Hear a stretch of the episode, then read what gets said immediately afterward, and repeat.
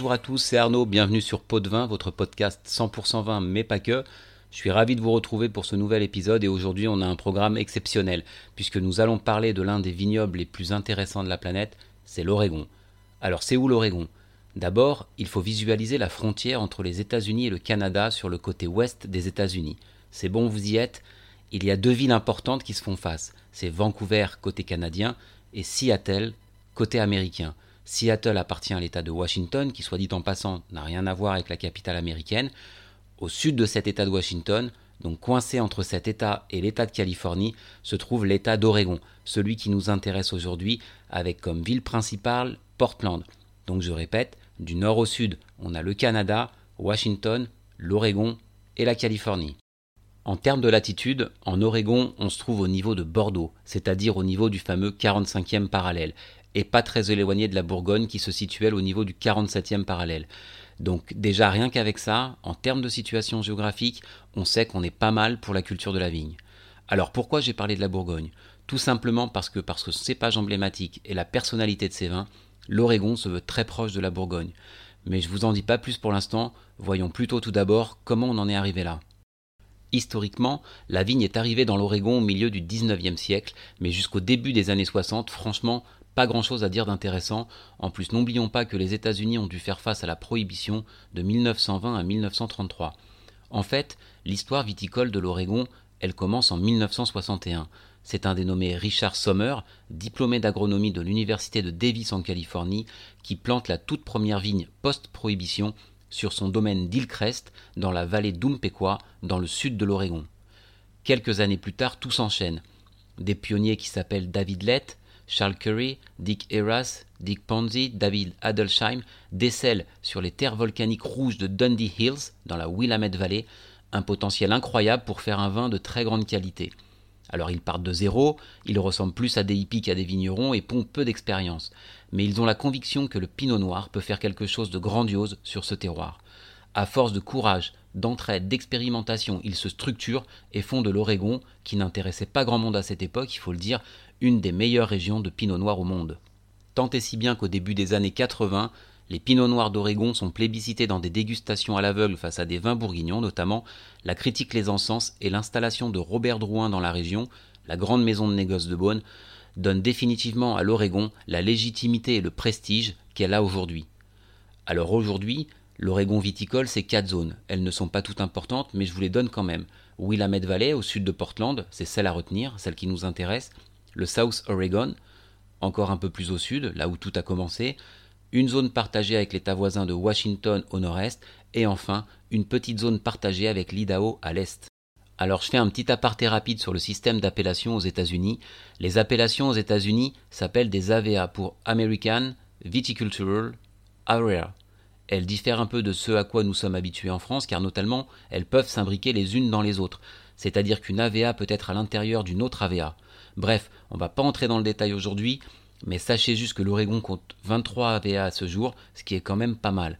Parmi ces AVA, celle qui nous intéresse, on l'a dit, c'est Willamette Valley. C'est la plus grande, on y trouve deux tiers des wineries de l'État, et pour la petite info, elle englobe elle-même 12 autres AVA. Elle se trouve directement au sud de Portland, à une heure de route plus ou moins, et couvre 200 km du nord au sud. Elle se situe à 60-70 km de l'océan Pacifique et est encadrée par deux chaînes de montagnes. À l'ouest, la chaîne côtière, qui se prolonge en Californie, et à l'est, la chaîne des Cascades. Cette situation géographique de Willamette Valley, je vous en parle parce qu'elle est fondamentale. Pourquoi? Parce qu'elle lui fait bénéficier d'un climat que l'on qualifie de tempéré. La zone est sèche, mais profite des brises venant de l'océan, lui permettant d'avoir des journées très ensoleillées et des nuits plus fraîches, notamment pendant la phase végétative. Cette alternance, cette amplitude thermique permet au pinot noir, qui est le cépage phare de l'Oregon, on l'a dit, de mûrir parfaitement, d'autant que l'été s'achève en général sur une très belle arrière-saison. Parallèlement, à l'est, la chaîne des cascades, qui culmine à près de 4000 mètres, protège les vignes des influences chaudes de l'ouest, qui est beaucoup plus aride. Alors juste un mot sur South Oregon, au sud de l'AVA Willamette Valley. Elle englobe quatre appellations, dont Umpqua Valley et Rock Valley, qui sont les plus connues. Le climat y est un petit peu plus chaud, même si certaines zones restent fraîches, notamment dans les vallées.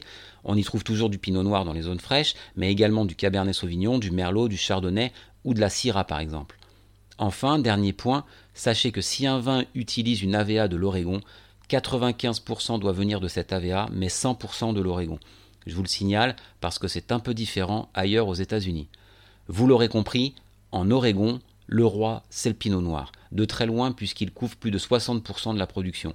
Et ce sont des pinots noirs qui rappellent plus les pinots noirs bourguignons que leurs cousins californiens. On va être sur des arômes typiques du pinot noir avec des notes de fruits rouges, de griottes, avec une belle fraîcheur et bien sûr des spécificités selon les domaines, les terroirs et les vins.